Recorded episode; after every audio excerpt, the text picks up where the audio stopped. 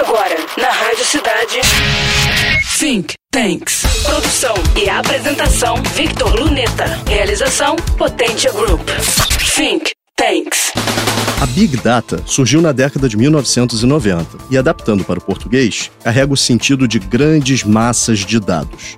Esses se tornaram cada vez mais disponíveis graças à forte entrada no mercado de dispositivos que, desde então, coletam muita informação, fenômeno acelerado com a velocidade e qualidade das telecomunicações.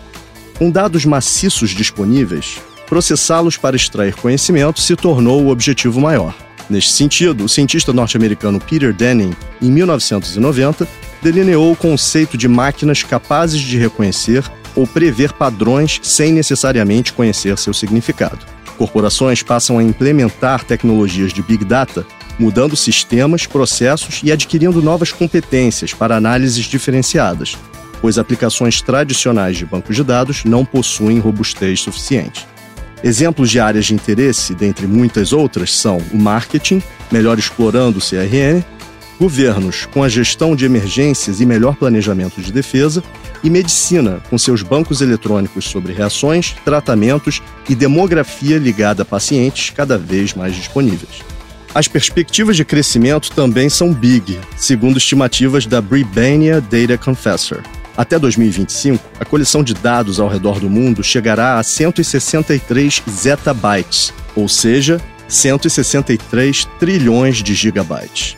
Tal fato é animador, pois com muito menos, os resultados já surgiram. Citam-se exemplos como a criação do robô humanoide Sofia, a descoberta pela NASA de novos buracos negros e a recente evolução dos carros autônomos. Todas inovações conectadas a Big Data. Conheça mais da era dos dados em think.tanks.media.